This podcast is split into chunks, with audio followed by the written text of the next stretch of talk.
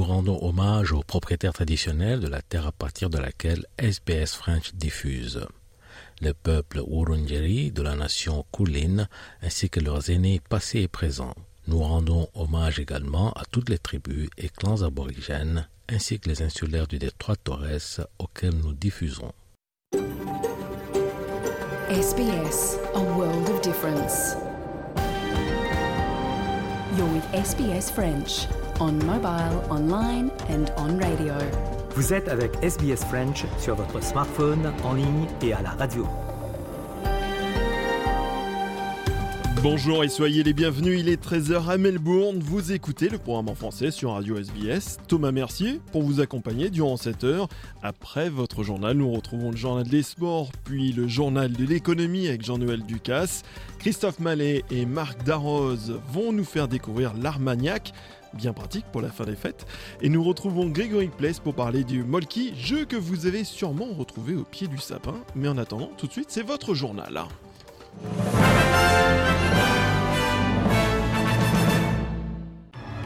Et on commence tout de suite par les titres de ce jeudi 29 décembre. Le Premier ministre Anthony Albanese s'est engagé pour qu'un référendum ait lieu l'année prochaine afin que les aborigènes soient mieux représentés au Parlement. Le Kosovo a fermé son principal poste frontière avec la Serbie, la situation qui était déjà très tendue ces dernières semaines. Moscou soutient Belgrade, les États-Unis et l'Union européenne appellent un apaisement sans condition. Aux États-Unis, le bilan du blizzard qui frappe actuellement le pays devrait encore s'alourdir. On dénombre pour le moment 53 morts.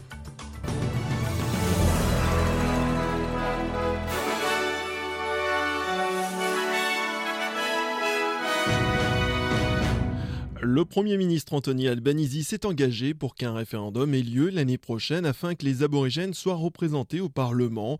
Référendum qui aura lieu en fin d'année. Cela permettrait aux 900 000 aborigènes d'avoir pour la première fois leur mot à dire sur les politiques nationales.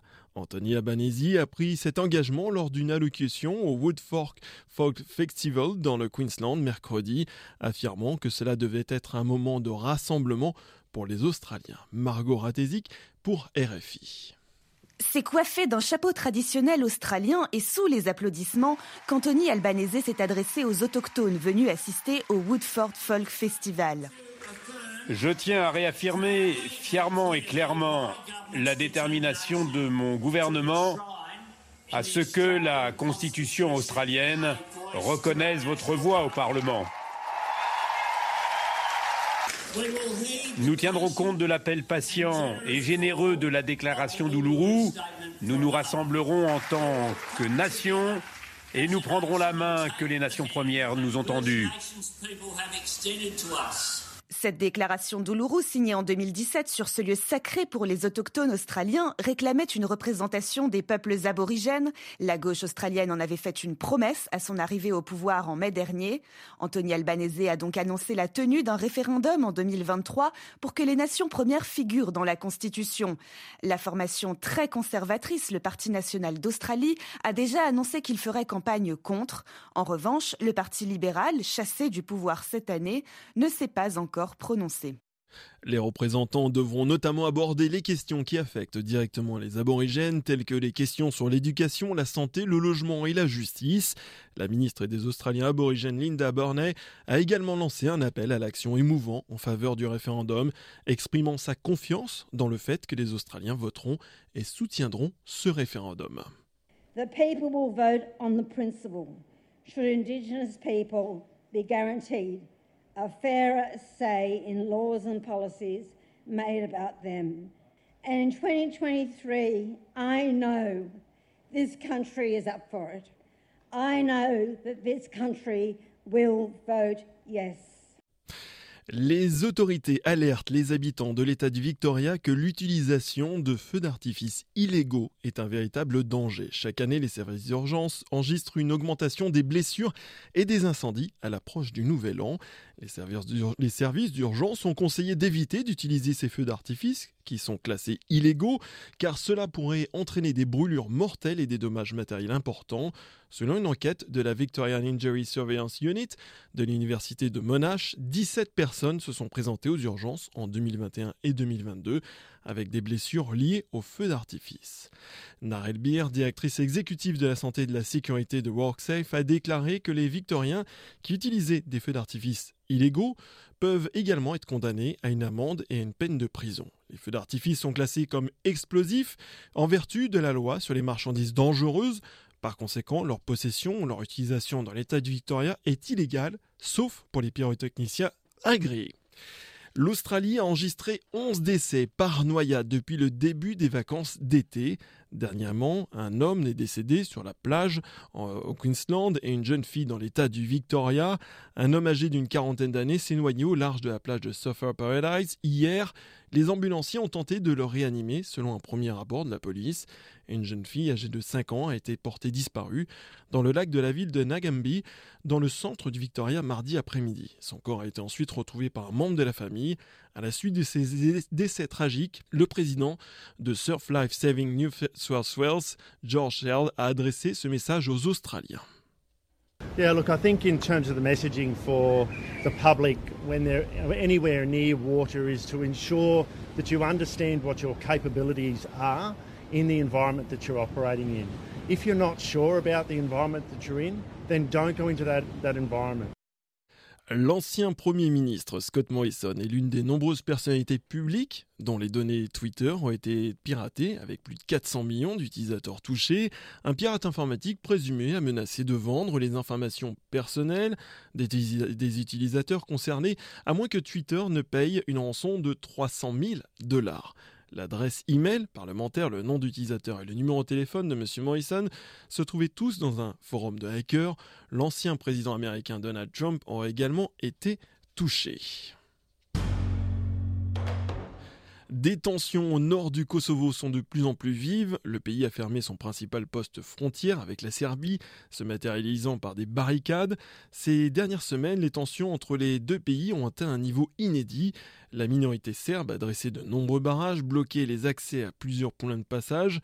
Hier, la justice a fait sortir de prison un ancien policier serbe dont l'arrestation avait déclenché la colère de la minorité serbe, Juliette Garban pour RFI. Dejan Pantic est accusé d'actes terroristes en lien avec l'agression d'un policier kosovar dans une manifestation. Depuis l'arrestation et l'incarcération de cet ancien policier le 10 décembre, les incidents s'étaient multipliés. L'homme est donc sorti de prison et a été placé en résidence surveillée, a indiqué son avocat à la presse ce mercredi. Une décision judiciaire qui risque de ne pas suffire à faire baisser la tension et qui a été critiquée par le premier ministre kosovar Alban Kurti. Les Serbes du Kosovo et Belgrade demandent la libération de deux autres personnes et l'interdiction à la police kosovare d'entrer dans les provinces du nord du pays. Ce mercredi, le Kosovo a fermé le poste frontière de Merdare, principal axe de transport de marchandises. L'accès au point de passage avait été bloqué par de nouvelles barricades. Pristina exige que la force onusienne de maintien de la paix, la CAFOR, démantèle ces barricades, dont d'autres étaient aussi apparues mardi à Mitrovica, quelques heures après que Belgrade avait placé son armée en état d'alerte maximum. En début de semaine, l'état-major serbe avait estimé que la situation justifiait une présence militaire le long de la ligne de contact. Les réactions internationales se multiplient et Moscou soutient Belgrade contre l'OTAN. Les États-Unis et l'Union européenne appellent un apaisement sans condition. La guerre en Ukraine continue depuis plus de dix mois maintenant. Sébastien Lecornu, le ministre français des Armées, s'est déplacé à Kiev pour la première fois. Il a affirmé vouloir répondre aux besoins militaires des Ukrainiens pour les semaines à venir. Selon le ministre, le président Zelensky et le président français Emmanuel Macron ont demandé des propositions pour le mois de janvier pour redéfinir un agenda commun sur le soutien militaire français. C'est un outil euh, qui nous a permis d'agir. The second way to help Ukraine is through the European Peace Facility. It is a tool that allows us to act as Europeans. It allows countries, no matter what their means are, to help Ukraine. And the third way of helping Ukraine is an innovative fund which we have decided, which lawmakers have increased to 200 million euros, which allows Ukraine to buy material directly from French industries. Aux États-Unis, le nombre de morts du blizzard du siècle augmente. On parle d'au moins 53 morts dans la tempête et le bilan pourrait s'alourdir dans les jours à venir. Les victimes sont décédées dans leur voiture bloquée par le blizzard. C'est dans le comté d'Eric où l'on retrouve la ville de Buffalo, située dans l'État de New York, qui a connu le plus de victimes. Le président américain Joe Biden y a approuvé l'état d'urgence. La météo de ce jeudi 29 décembre à Perth, journée ensoleillée 35 degrés, Adélaïde alternance de nuages et d'éclaircies. 24 degrés sont prévus au thermomètre. Melbourne ciel couvert et seulement 21 degrés. Hobart ciel partiellement couvert et 20 degrés. Canberra averse s'accompagnant d'un risque d'orage et vous aurez un ressenti de 26 degrés. Sydney, un ciel mitigé et 26 degrés. Brisbane, soleil et 29 degrés. Cairns, averse et 31 degrés. Darwin, journée pluvieuse avec risque d'orage et 30 degrés.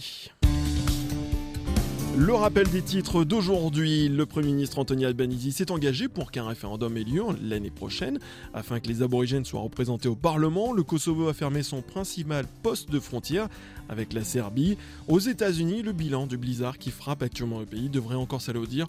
On dénombre pas moins de 53 morts. Très bon appétit et bon après-midi avec le programme français de SBS.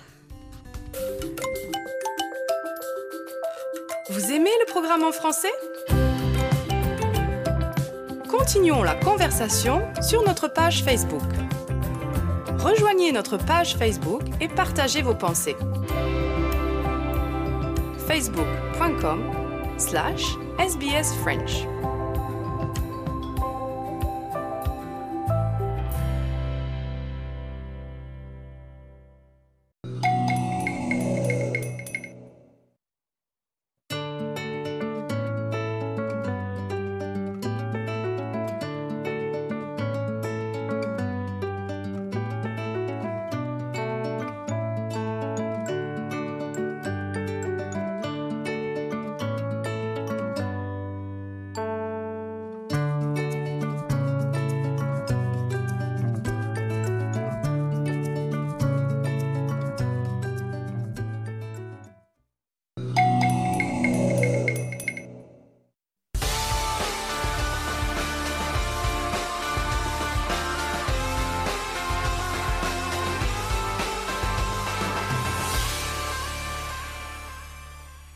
Journal des sports de ce jeudi avec tout d'abord la course Sydney-Hobart remportée par Andu Comanche en un jour 11 h 56 minutes et 48 secondes. La quatrième victoire de ce yacht en 7 courses.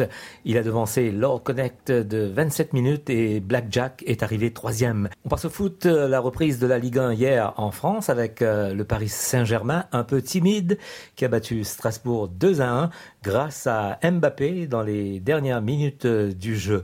On écoute la réaction de Marco Verratti, le milieu de terrain parisien.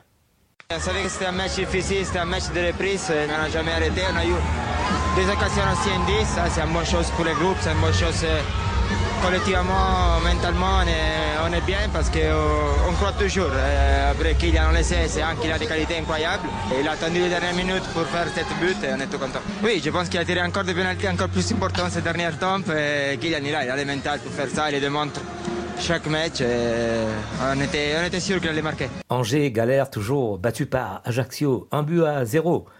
Hortense Leblanc pour RFI. Le calvaire continue pour Angers sans leurs internationaux marocains Sofiane Bouffal et Asdin Ounahi. Les Angevins ont concédé une huitième défaite consécutive en championnat contre Ajaccio 1-0. C'est l'Algérien Youssef Belaïli qui a inscrit le but corse sur penalty. Mais les Angevins ont montré de meilleures choses dans le jeu tout en manquant d'efficacité, comme l'affirme le défenseur béninois Cédric Outonji au micro de Prime Video. Ça n'a pas voulu rentrer. Euh, je pense qu'on a, on s'est battu aujourd'hui pour, euh, pouvoir euh, prendre des points ici, mais on n'a pas réussi. Il ne faut pas lâcher, il faut continuer comme ça et ça va nous sourire à un moment donné, je pense. Oui, on est dans un bon état d'esprit là, je pense. Après, c'est totalement différent des, matchs des matchs avant la trêve. Je pense qu'il y a beaucoup plus d'envie, il y a beaucoup plus de détermination. On l'a montré aujourd'hui, il faut, les, mettre les ballons au fond, c'est sûr. Hein. Monaco a battu Auxerre 3-2 avec notamment un doublé du très jeune Elias Benseguir, 17 ans, pour son premier match. Lille s'est imposé contre Clermont 2 à 0. Lyon a battu Brest 4 buts à 2. En Angleterre, la Premier League avec euh, la victoire de Manchester City contre Leeds, 3 buts 1. Arsenal reste le leader avec 5 points d'avance sur City après sa victoire 3 1 contre West Ham. Newcastle est deuxième après sa victoire contre Leicester 3 à 0. En Écosse, les trois premiers ont joué hier. Celtic premier s'est imposé contre Hibernian euh, Edinburgh, 4 buts à 0. Le deuxième, Glasgow Rangers, a battu Motherwell, 3 à 0. Et le troisième, Aberdeen, battu par Kilmarnock, 2 à 1. Et puis l'arrivée à Liverpool du joueur néerlandais Cody Gakpo. Son portrait avec Sarah Loubakouche pour RFI. Un joueur orange en passe de devenir rouge. Cody Gakpo, le néerlandais né d'un père togolais, s'inscrit dans l'histoire du PSV Eindhoven. Son transfert devrait devenir celui le plus cher de l'histoire du club, entre 40 et 50 millions d'euros. Car si sa tunique est orange, son pied droit, lui, est en or. Trois buts pour les Pays-Bas lors de la Coupe du Monde, 55 avec le PSV, son club formateur, en 159 matchs. Une recrue de choix donc pour Liverpool qui s'offre l'un des attaquants les plus prometteurs de sa génération, car les dernières transactions des Reds n'ont pas vraiment porté leurs fruits. Darwin Nunez ne donne pas entière satisfaction, Luis Diaz est encore à l'infirmerie pour de longues semaines. Cody Gakpo, lui, a été élu meilleur joueur de Redivisie la saison passée. Avant la Coupe du Monde, il était tout simplement le meilleur buteur et passeur du championnat néerlandais. On passe au tennis, la saison 2023 qui reprend ce jeudi 29 décembre en Australie avec euh, l'inauguration de la United Cup, un tournoi avec 18 euh, sélections nationales opposant des joueurs en simple masculin et féminin ainsi qu'en double mix. Les phases de groupe auront lieu à Sydney, Perth et Brisbane avant que les finales ne se déroulent à Sydney du 6 au 8 janvier prochain.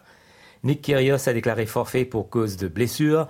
Les Australiens affronteront la Grande-Bretagne dans un match euh, qui se jouera ce jeudi et vendredi soir. L'Australien Alex euh, Deminor se dit ravi de représenter son pays à la maison. Novak Djokovic, le Serbe, est de retour en Australie et se prépare à jouer dimanche à l'Adelaide International avant d'essayer de gagner un dixième titre en simple masculin à l'Open d'Australie qui se déroulera du 16 au 29 janvier à Melbourne. Novak Djokovic a été expulsé avant le tournoi de cette année après être arrivé en Australie sans avoir été vacciné contre le Covid-19. L'Australie mettant fin à cette demande pour les arrivées internationales, Novak Djokovic a pu obtenir un visa pour venir en Australie en ce mois de décembre. Le rédacteur en chef de Racket Magazine, Ben Rothenberg, déclare que Djokovic fait toujours face à des obstacles en ce qui concerne les tournois majeurs aux États-Unis. Voilà pour le journal des sports de ce jeudi.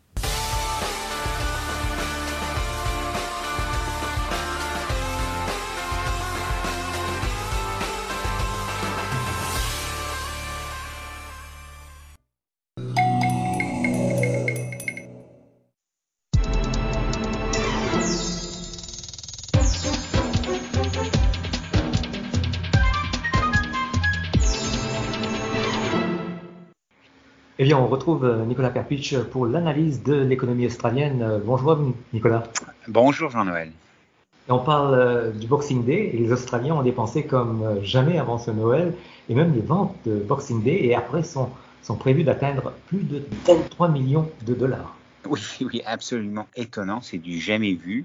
les, les, grands magasins étaient absolument pleins à craquer un peu partout dans le, dans le pays. C'est assez étonnant de voir ce nombre de gens. Il y a quand même euh, un peu moins de gens qu'avant parce qu'il y a de plus en plus de gens qui achètent euh, en ligne, mais quand même, selon the Australian Retailers Association, euh, les Australiens vont dépenser 23,5 milliards de dollars entre décembre 26, donc Boxing Day, et le 15 janvier.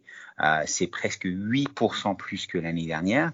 Et euh, beaucoup des dépenses sont sur les habits, mais aussi euh, les choses comme les parfums, la technologie, les appareils électroménagers et aussi les produits en général dans les, dans les grands magasins.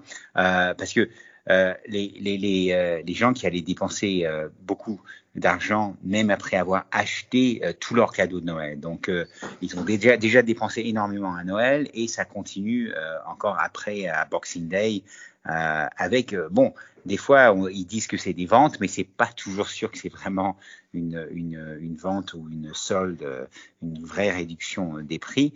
Mais de toutes les façons, euh, le jour, seulement le jour de Boxing Day, c'est estimé que 3 milliards de dollars a été dépensés. Donc, c'est le plus grand jour de shopping de l'année, euh, un grand moment de consommation euh, et d'indulgence, il faut dire. Euh, et bon, c'est sûr que ça va être bienvenu pour les, les, les magasins. Euh, les, les, petits commerçants euh, qui ont besoin d'un bon début euh, pour l'année 2023. et c'est sûr que ça, ça, ça, va les aider, mais c'est prévu qu'après ça, les ventes, l'économie va ralentir un peu pendant la deuxième moitié de l'année avec le taux d'intérêt qui reste plus haut qu'avant et l'inflation et le coût de la vie aussi. Donc un, un bon début bien fort pour eux, mais il faut que ça dure.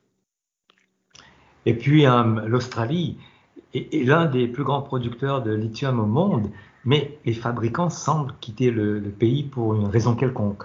Ouais, voilà, malheureusement. Euh, donc, euh, en fait, l'Australie a tous les ingrédients pour devenir une superpuissance dans la fabrication des produits de lithium, en particulier les batteries, batteries en lithium pour les voitures électriques, etc., qui est un marché énorme, un, marché qui grandit et qui qui sera, qui va valoir, valoir à peu près 500 milliards de dollars avant 2040, donc c'est vraiment énorme. Euh, et en fait, en ce moment, l'Australie produit 60% euh, du lithium au monde. Et il y a des, euh, il y a des, il y a des mines, des possibilités pour des mines pour le lithium et les autres produits euh, pour créer les batteries un peu partout. Donc c'est assez incroyable. Euh, mais la plupart de ces matériaux sont envoyés à l'étranger. Alors euh, si on regarde par exemple une, compagnie, un petit start-up en Nouvelle-Galles du Sud, dans la région de Illawarra, une compagnie qui s'appelle Sicona Battery Technologies. Et eux, ils produisent un, produit en silicone qui en fait rend les batteries bien plus efficaces. Euh, la voiture électrique peut aller plus loin, euh, ça coûte moins cher et la batterie, euh, on peut la, on peut la charger beaucoup plus vite après. donc ce, ce produit-là, ce produit composite, ça fait partie d'un marché tout seul qui va valoir très très très cher, 55 milliards de dollars, mais il n'y a pas vraiment la structure, l'infrastructure pour que Silicon Battery Technologies vraiment en profite ici en Australie. Euh, donc, ils, voient euh, devant eux une nouvelle révolution euh, industrielle, mais ils sont obligés de, de regarder à l'étranger, en particulier, bien sûr, aux États-Unis, parce que c'est là qu'ils voient qu'ils peuvent, vraiment grandir et élargir le, business, leur business, comme ils ne peuvent pas le faire, parce qu'il y a vraiment comme une, course au monde là pour fabriquer les batteries en lithium. En ce moment, c'est la Chine qui en fabrique 80%, euh, mais les États-Unis essayent de rattraper un peu. Et donc, ils ont, le gouvernement a dit qu'ils vont investir presque 3 milliards de dollars pour euh, grandir euh, leur, euh, industrie dans ce secteur, des voitures électriques, les batteries. Donc, ils trouvent des raisons pour attirer des compagnies de l'étranger aux États-Unis, comme justement les compagnies euh, australiennes. Donc, il y a les il y a les gens en Australie qui disent que l'Australie a besoin de faire la même chose, de trouver des, des, façons de motiver euh, les compagnies de venir ici ou même juste de, rester ici euh, parce qu'ils ont besoin de développer une industrie de fabrication ici en Australie euh, aussi pour que la technologie aussi reste et soit développée ici en Australie. La technologie qui est inventée et développée ici ne, quitte pas le pays. Euh, alors, euh, bon, c'est dur, dur parce qu'on on n'a pas commencé la course et les autres pays ont déjà commencé. Mais c'est sûr que, de toutes les façons, il y a, une, usine de fabrication des batteries lithium qui devrait commencer dans la, la Hunter Region de Nouvelle-Galles du Sud, mais c'est pas sûr quand ça va, quand ça va être mis en marche. Et vraiment, on est tout au début ici en Australie. Merci Nicolas pour cette analyse. À l'année prochaine. Merci beaucoup, à l'année prochaine.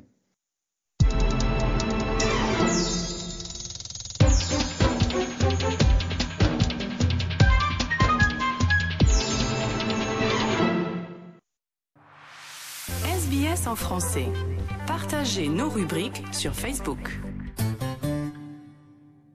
Aujourd'hui, dans le, programme, on va parler de, belles choses et d'un beau produit avec Marc Darroze. Bonjour. Bonjour, Christophe. On va parler d'Armagnac. Oui. Qui porte votre nom en plus. C'est ça. Euh, racontez-nous un petit peu l'histoire de, la maison d'Arrose, parce que ça date pas d'hier comme l'Armagnac. Hein. Non, alors en fait, moi je suis euh, plus ou moins la, troisième génération. Quand je dis plus ou moins, c'est parce qu'en fait, on a, démarré dans, euh, dans la restauration dans la famille et en Gascogne, donc dans le sud-ouest de la France. On sent il y a un bel accent du sud. Là. et, en fait, les, les premiers euh, contact de la famille avec le, produit Armagnac ont été essentiellement tournés autour du restaurant, puisque le restaurant se situe en, en pleine Gascogne. Et mon grand-père avait deux macarons Michelin à l'époque et avait la chance de pouvoir euh, se promener dans les fermes aux alentours pour acheter des foie gras, des, euh, des légumes, des gibiers, des volailles. Et lors de ces périples, il avait accès à des petits trésors de, stock d'Armagnac euh, dormant un petit peu euh, qui faisait la fierté des familles.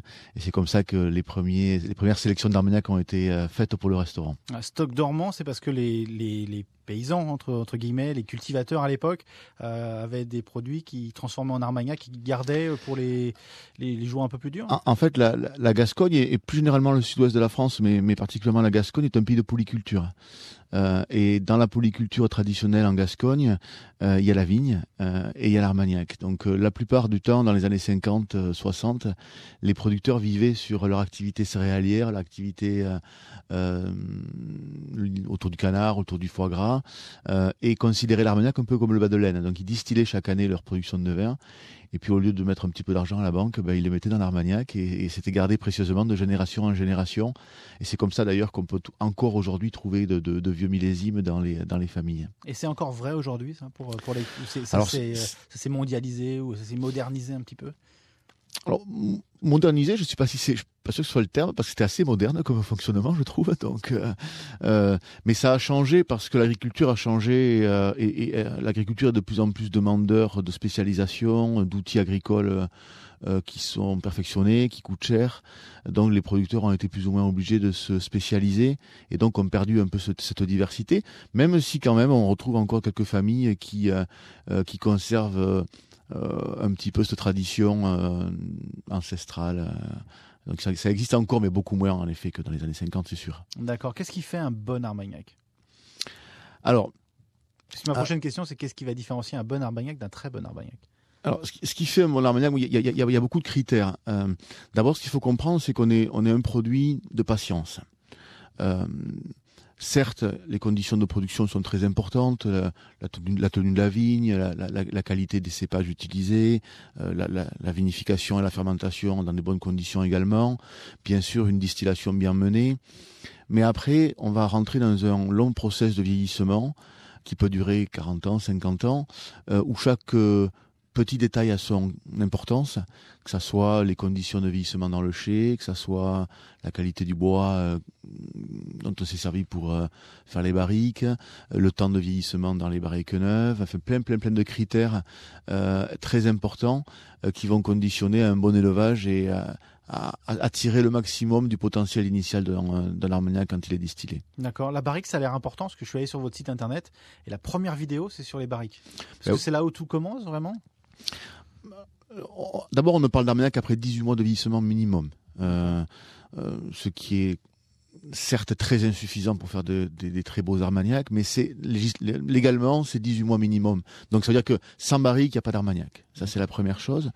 Euh, et en plus de ça, notre spécialité chez nous dans notre maison, c'est les eaux de vie plus âgées quand vous gardez des produits pendant 20 ans, 25 ans, 30 ans, 40 ans au contact d'un euh, récipient euh, et en plus d'un euh, matériau qui est vivant comme le bois, il est évident que la qualité de la matière première utilisée est primordiale pour ne pas compromettre le potentiel initial, voire pour le bonifier, puisque c'est quand même le but, c'est de le bonifier et, de l'améliorer. D'accord, qu'on comprenne bien, quand vous faites la première eau de vie qui est à la base de l'Armagnac, qui est mis en fût ou en barrique en 1980, est-ce que ce produit voit le jour entre-temps? Vous les transférez d'une barrique à l'autre, vous faites vieillir différemment? Ou alors on rouvre 25 ans après et on a la surprise? c'est une très bonne question parce que justement, c'est ce qui fait. Tout à l'heure, vous allez me dire quelle est la différence entre un Armagnac et un, et un grand Armagnac? Ben, c'est justement cette capacité à comprendre l'évolution de l'eau de vie au fur et à mesure du temps et à la travailler. C'est pas, certes, ce sont des évolutions très lentes et qu'il faut, il faut respecter le, le, le, temps euh, donné à l'eau de vie, suffisamment de temps pour évoluer. Mais c'est pas parce qu'on donne du temps à l'eau de vie qu'il faut la laisser dormir. Donc, euh, en effet, on va utiliser du bois neuf au départ pour démarrer le vieillissement, donc de la barrique neuve. C'est à ce moment-là qu'on va extraire le maximum de tanins, de couleurs. Mais ce serait une grave erreur de conserver l'eau de vie trop longtemps dans cette barrique neuve, parce que sinon on va trop marquer l'armagnac par le bois on pourra faire une tisane de bois, hein, et c'est vraiment pas le but. Donc il faut régulièrement euh, analyser, euh, goûter.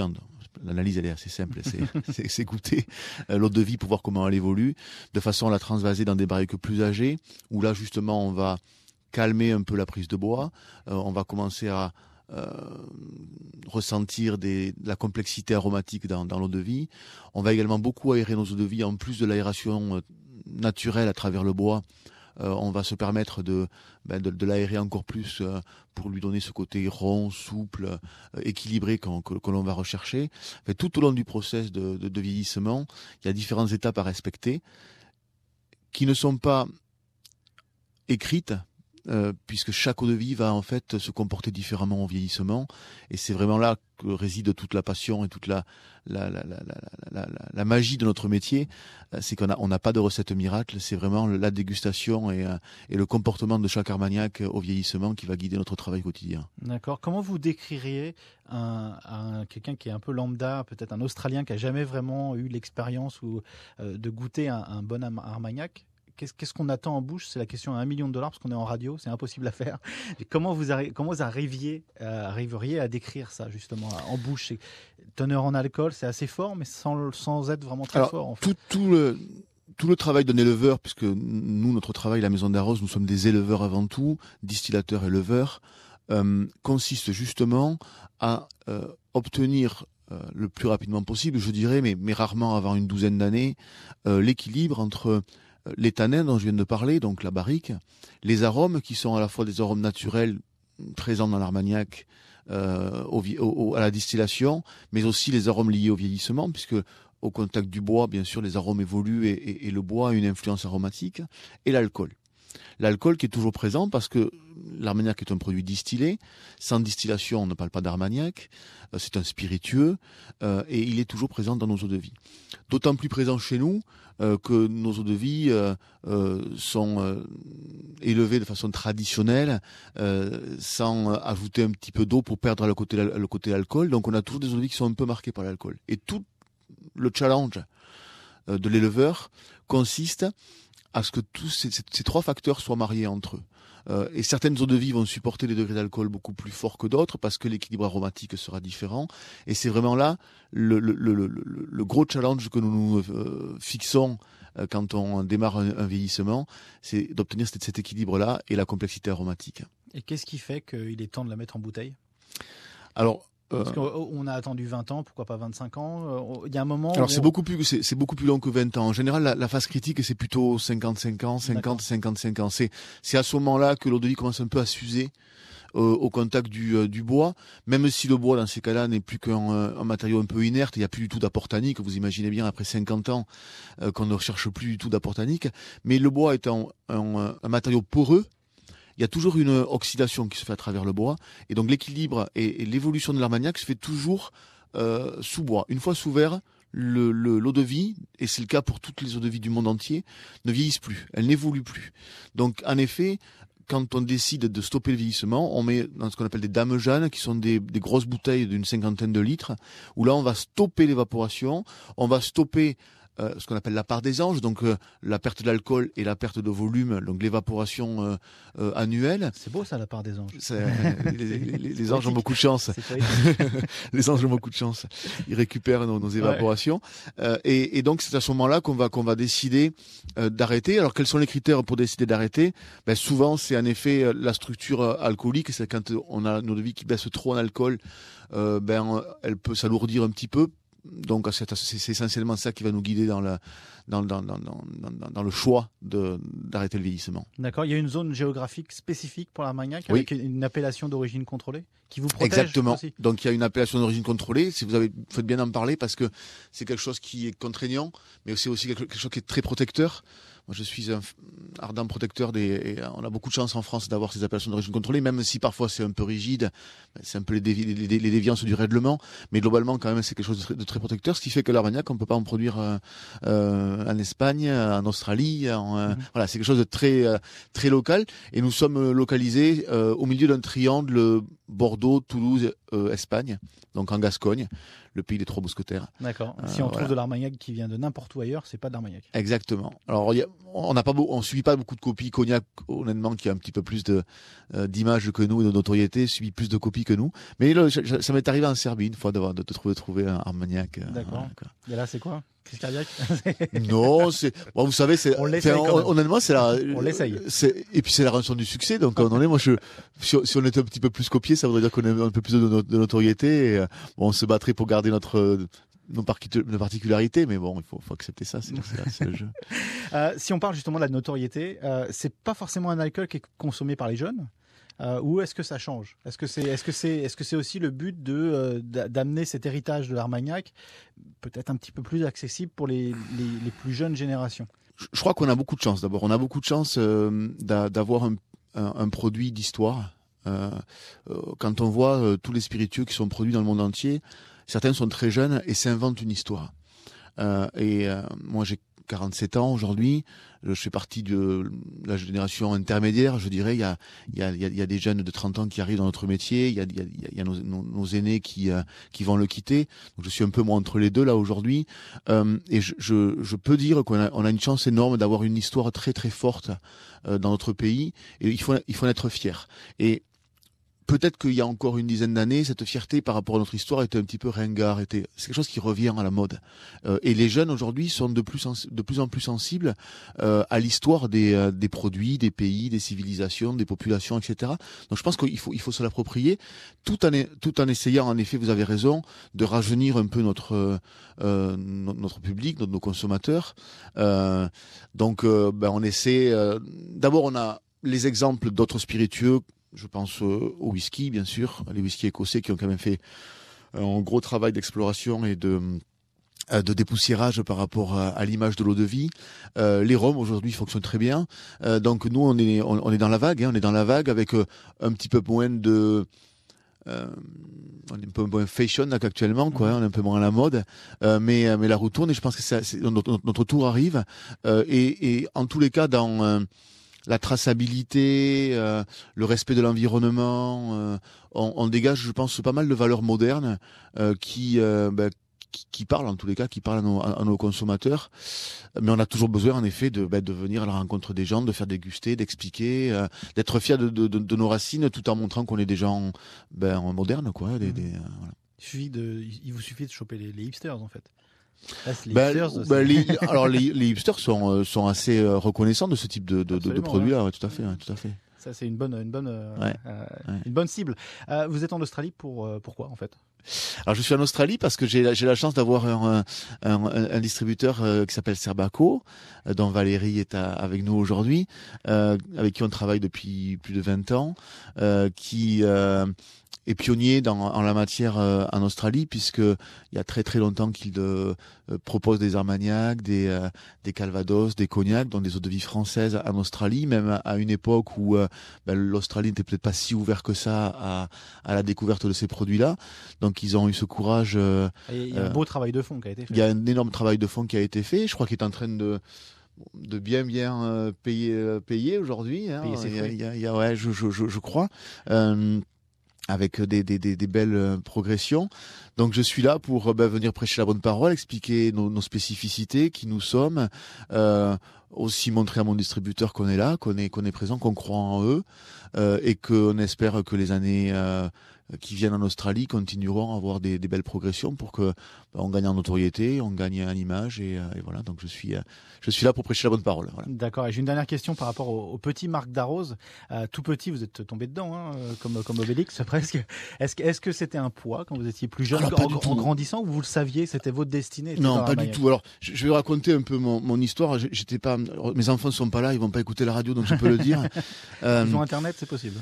ouais, j'étais pas très, euh, j'étais pas un garçon euh, très euh, très mûr rapidement, donc j'étais un peu à l'école comme beaucoup de garçons.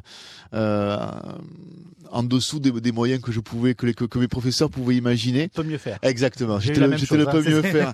Et, et, et, et, pendant longtemps, j'ai je me suis laissé porter en fait. Euh, mais j'avais donc euh, mon papa qui était donc à la tête de cette maison euh, d'Armagnac, mais qui avait aussi gardé l'activité familiale de restaurateur. Et tous les week-ends, il recevait euh, en général des groupes euh, au restaurant, parce qu'on on avait aussi une quarantaine de chambres, euh, et hum, notamment beaucoup de laboratoires, des médecins qui venaient, etc. Et il y avait systématiquement tous les dimanches matins prévu une visite déchets avec une dégustation en fin de matinée, avant de revenir au restaurant pour déjeuner. Et comme papa travaillait beaucoup, c'était moi qui étais en charge tous les matins, à partir depuis l'âge de 15 ans, 15, 15 ans à peu près, d'animer cette dégustation-là.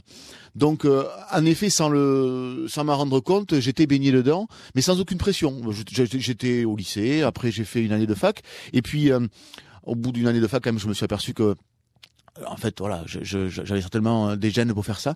Donc, je suis parti euh, faire euh, des études en onologie et j'ai fini avec un diplôme national d'onologie euh, milieu début des années 90, en 92 exactement. Voilà, et donc j'ai fait du verre après pendant 5-6 ans. Je ne suis revenu à la maison que euh, que fin des années 90. Ça fait partie d'apprendre ça. Ben oui, l'apprentissage, j'ai fait. j'ai travaillé aux États-Unis, j'ai travaillé en Hongrie, j'ai travaillé à Bordeaux, et euh, mais tout ce que je connais aujourd'hui sur les spiritueux, c'est papa qui me l'a, c'est mon, c'est mon père qui me l'a, qui me l'a appris, et puis c'est le, le, contact avec les générations précédentes, puisque comme je vous dit tout à l'heure, c'est un produit de patience. Donc euh, ce que les anciens ont d'expérience à vous faire partager est toujours très enrichissant, et c'est là qu'on apprend le plus. D'accord. Et vous sentez aujourd'hui que vous avez un, devoir pour vos enfants de, transmettre ça ou pas? Bah, Devoir non. Après, moi, je serais bien sûr ravi euh, que mes enfants euh, emboîtent le pas, mais mais il n'y a pas de pression par rapport à ça.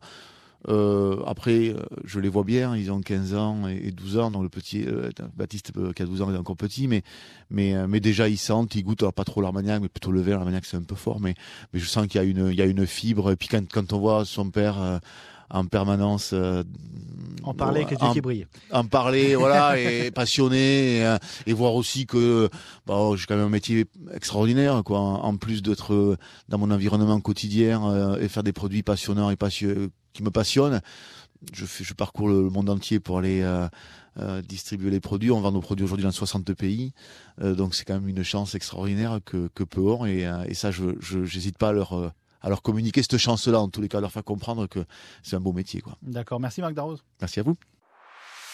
Votre communauté, vos conversations. SBS French. Vous écoutez le français sur Radio SBS.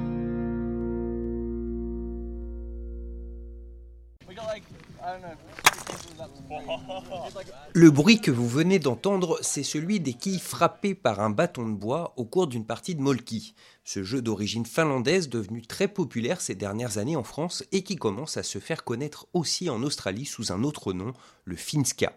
Même si c'est un jeu qui se pratique plutôt sans pression, en marge d'un pique-nique ou d'un barbecue par exemple, il existe aussi de vraies compétitions.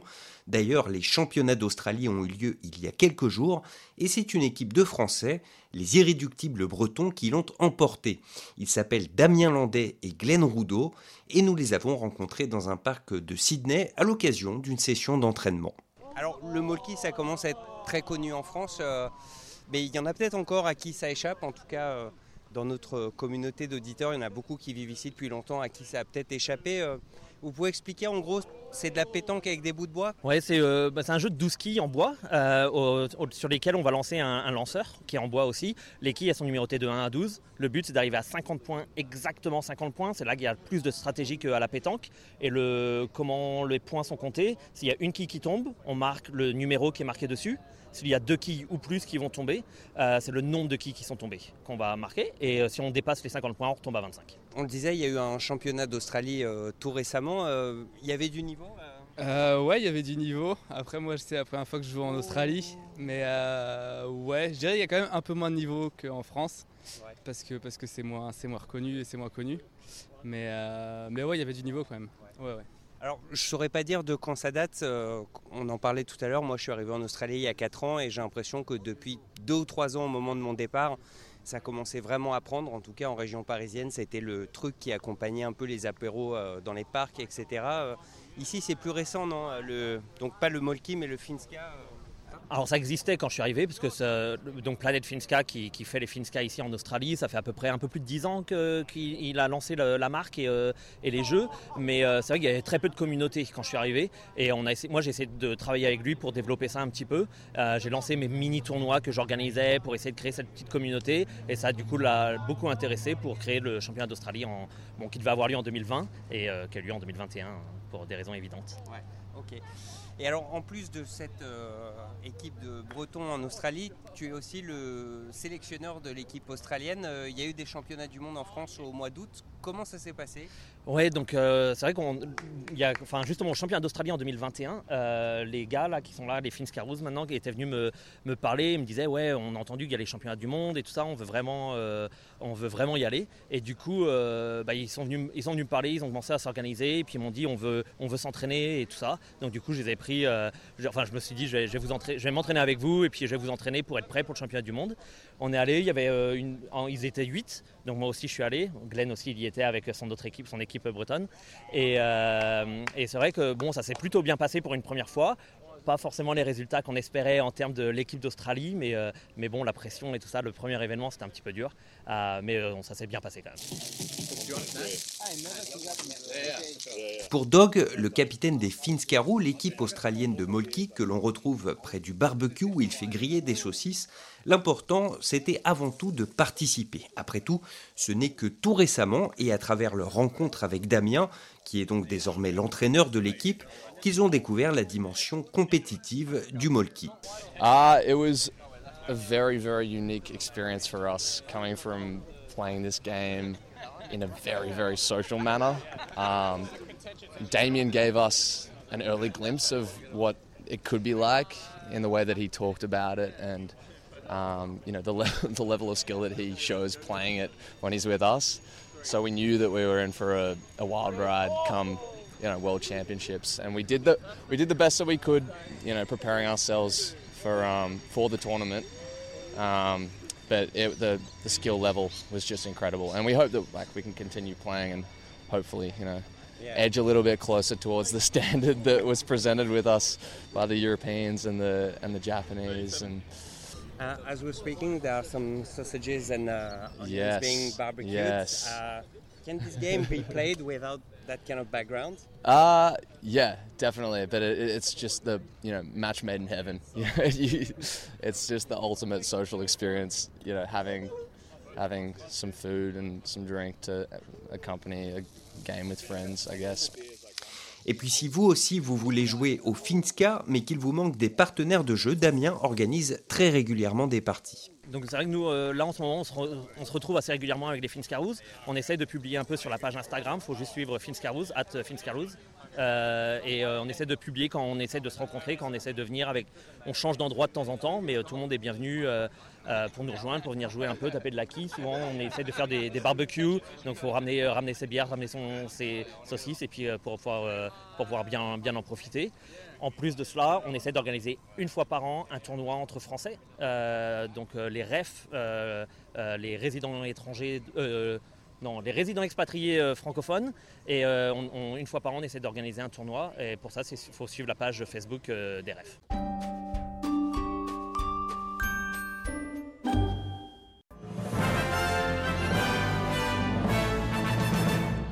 Le rappel des titres de ce jeudi 29 décembre. Le Premier ministre Anthony Albanese s'est engagé pour qu'un référendum ait lieu l'année prochaine afin que les aborigènes soient représentés au Parlement. Cela représente 800 000 aborigènes. Le Kosovo a fermé son principal poste frontière avec la Serbie, la situation qui était déjà très tendue ces dernières semaines. Moscou soutient Belgrade, les États-Unis et l'Union européenne appellent à un apaisement sans condition. Aux États-Unis, le bilan du blizzard qui frappe actuellement le pays devrait encore s'alourdir. On dénombre pour le moment 53 morts.